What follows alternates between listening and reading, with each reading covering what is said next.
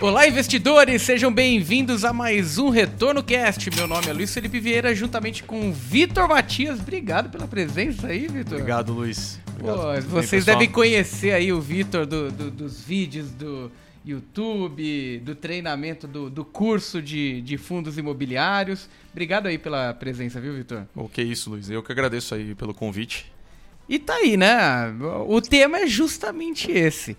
Mas, Vitor, uma coisa que é, a gente do mercado financeiro recebe bastante questionamentos é, é qual que é essa relação dos fundos imobiliários em relação aos juros? E por que eu digo isso, né? Ainda existe uma incógnita. Apesar do mercado esperar que os juros caiam, a questão maior é quando que começam a cair. E os juros altos por um período mais longo, o que isso pode afetar nas estruturas aí de fundos imobiliários, hein? Então, vamos pensar assim, Luiz, de forma muito simples, né? Até para quem está ouvindo aqui a gente ou, ou vai pensar e, e, vai colocar e ouvir depois. A, o mercado imobiliário ele vai ser relacionado com juros muito em função do que ele paga de aluguel. Então imagina que você vai ter uma relação ali do quanto a Selic está te pagando contra o quanto o fundo imobiliário consegue te remunerar também ao longo do tempo. Então essa relação vai ser muito expressiva no momento que sobe os juros, como a gente viu, né? Os fundos de tijolo eles caíram e os, alguns fundos de papel ali, alguns fundos de recebíveis acabaram ficando mais estáveis. E numa queda a gente imagina exatamente o contrário, ou seja, os fundos de tijolo voltando a subir e os fundos de papel talvez ameaçando uma queda, mas depois voltando numa estabilidade. Então, uma manutenção alta dos juros basicamente vai fazer com que a gente ainda não tenha essa alta nos fundos de tijolo, a gente não imagina né, que eles vão subir tão cedo quanto se imaginava caso essa manutenção aconteça. E os fundos de papel devem permanecer num momento mais estável, talvez até subir um pouquinho se a gente relacionar ali alguns fundos de CDI, que principalmente os fiagros estão saindo muito na parte de CDI agora, fiquem estáveis e até um pouquinho acima do valor patrimonial nesses primeiros momentos, enquanto o juros estiver alto. Essa relação é super comum.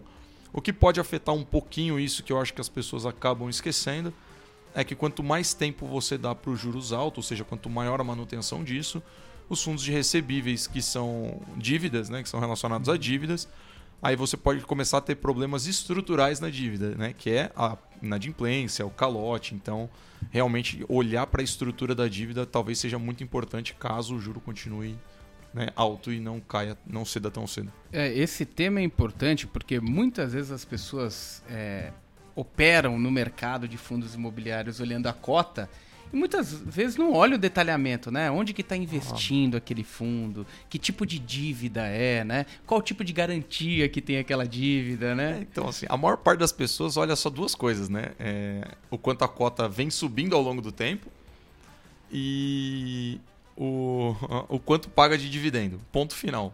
Uma vez caindo o dividendo, sai todo mundo desesperado pro próximo, que está pagando mais dividendo. E uma vez subindo, sai todo mundo desesperado comprando porque está pagando bem. Eu, eu, vi, eu vi então, uma situação, é teve uma situação caramba. recente, eu não vou me recordar qual que foi o fundo, talvez você se recorde, que o fundo já vinha explicando. Gente, calma, não é só pagamento de dividendos, eu estou amortizando fundo, olha, e o mercado vendo e compensando, acelerando, aumentando ah, a cota. Foi o São Paulo Downtown, foi o SPTW. É, foi alguma. E o fundo já vinha avisando, gente, olha, no isso. disclaimer, gente, é amortização mais dividendos. Não componham isso como dividendos. É, mas... Aí mercado, ah, tá, dividendo, nossa, tá pagando é, muito. Quando vai ver, ele tá, tá, tá, amortizando o é, fundo. É, e aí o fundo foi caindo a cota, caindo a cota, mas quem tava com ele foi amortizado. Quem comprou barato se deu bem, enfim. É, a, gente, a gente esquece que por trás daquele pacotinho de fundo imobiliário, né, que é um ticker só que você acha que é uma coisa só, tem uma seleção gigante de coisas ali dentro. Então, é, independente do fundo, seja tijolo ou papel ou recebível ali, você olhar como está sendo estruturado esse pacotinho é o que vai dizer se essa manutenção de juros ou a queda ou a alta, se de repente voltar a subir, né? Ninguém sabe. Mas e é isso que vai, vai determinar se o fundo vai ou não ter uma relação. A relação do mercado é sempre simples, né? Subiu os juros, os mercados, o mercado de fundo imobiliário tende a cair e caiu os juros, o mercado de fundo imobiliário tende a subir. E eu falo tende, Luiz, porque isso é uma só uma tendência, assim. Isso vai ser uma realidade para sempre poxa. Não, dá para dizer que essa correlação ela existe e, e, e dá para cravar na pedra, né? É, a gente até viveu agora recentemente por conta das eleições, né? O mercado assim binário achando, ah, o Lula passou, o mercado cai, o dólar sobe, e o Bolsonaro ganha ou não. Então, assim, a gente viu que, né, respeitando as, a relação das urnas ali, o ex-presidente Lula ganhou e a bolsa nos primeiros dois dias subiram. Né, assim, eu acho que a gente tem que esquecer um pouquinho essas relações binárias do mercado e ser o mais humilde possível para olhar para ele de forma que a tendência sempre foi essa, isso que a história mostra, mas o que vai ser para frente a gente não sabe. Perfeito. E aqui a gente sempre fala, né? Cuide do seu portfólio, diversificando bem, é, é, ajuste o seu portfólio para o seu horizonte de investimento, para aquilo lá que você tem é, é sangue ou, ou, ou coração para aguentar, né? Estômago, estômago para aguentar. aguentar. É, é, e hoje, para aquele que está procurando renda e via uma certa tranquilidade nos fundos imobiliários, tomou porrada na pandemia. Agora vendo uma oscilação, fala, poxa, aquilo lá que me pregavam que o fundo imobiliário não oscila tanto quanto ações, não é bem, bem por aí. O que, que você diria para essas pessoas que estão procurando renda? Como elas têm que enxergar os ativos fundos imobiliários?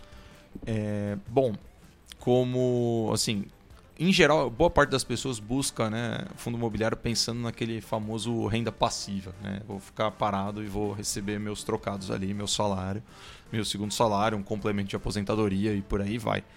É, bom, pessoal, assim, fundo imobiliário, eu repito e não vou cansar de repetir quantas vezes forem necessárias, é, é renda variável. Renda variável não é porque o preço oscila lá no seu home broker, é porque a renda, aquilo que você vai receber, o seu salário, ele varia. Então, a partir desse momento, é, a mesma coisa que é sempre, assim, vai ser é, clichê a gente falar isso aqui, mas quem busca renda tem que sempre se balizar naquilo que mais conforta ali em termos dessa renda.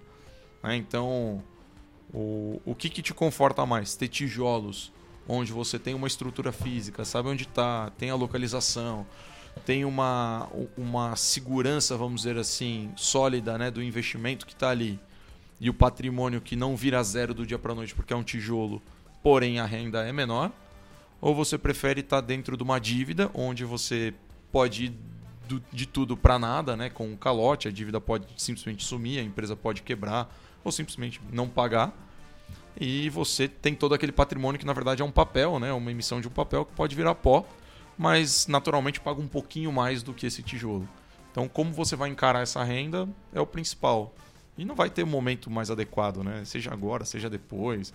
Vai, vai dar mais, vai ter problemas no futuro, né? Ah, vai voltar a tributação, não vai voltar a tributação. É, pô, será que o mercado de dívida está ficando inflado e vai quebrar o mercado inteiro de dívida? Eu não sei. Assim, a gente vai continuar dizendo o quê? Que a diversificação importa, de fato, quanto, né? Assim, você não precisa também ter 30, 40 fundos de investimento imobiliário, né? Você pode ter seis, oito, que consiga acompanhar, que, você consiga, consiga acompanhar, né, observar, porque o próprio fundo já é diversificado em si, né? Então escolha os fundos já diversificados se a diversificação é o importante.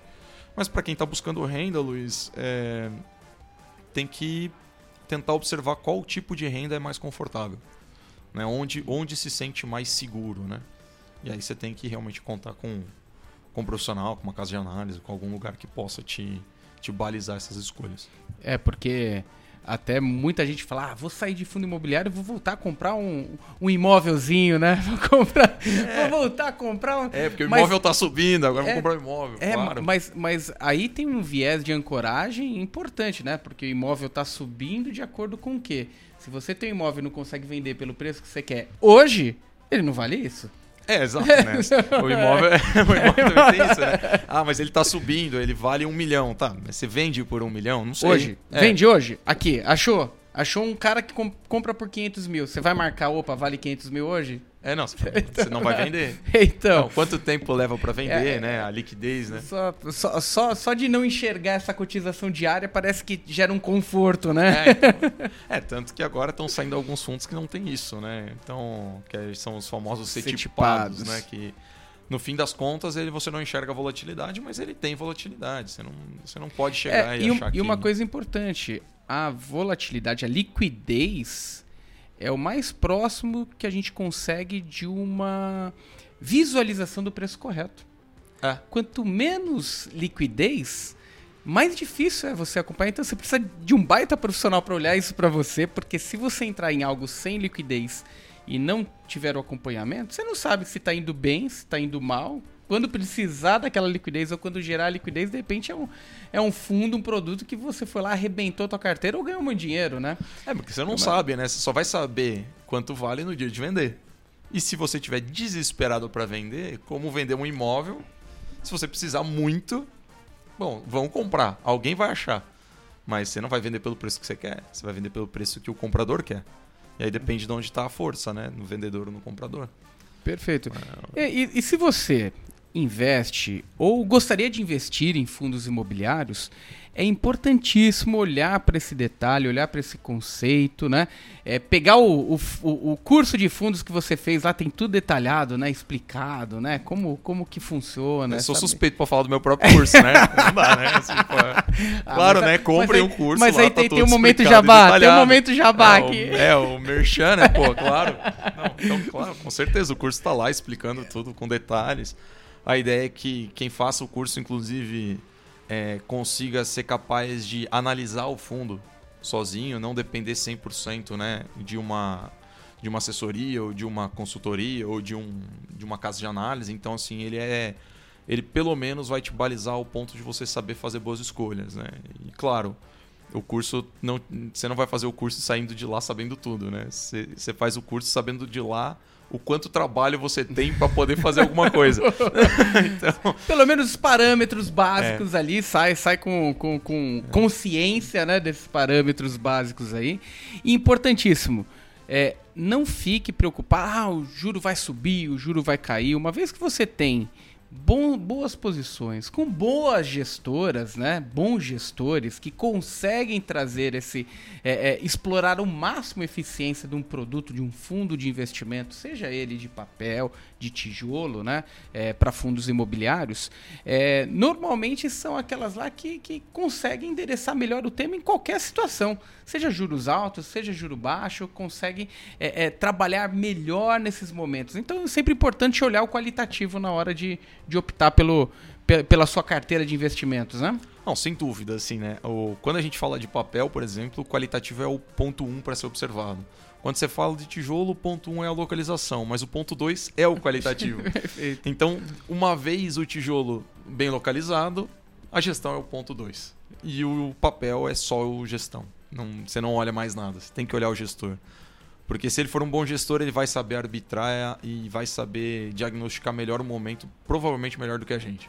Perfeito. Então ficam aí as dicas aí para quem tem posições em fundos imobiliários, para quem quer se posicionar aí nesse mercado. E qualquer dúvida, crítica ou sugestão, mande para a gente no retornocast@maisretorno.com. Obrigado, pessoal. Até a próxima. Valeu, valeu Vitor. Valeu, valeu, Luiz. Valeu, pessoal.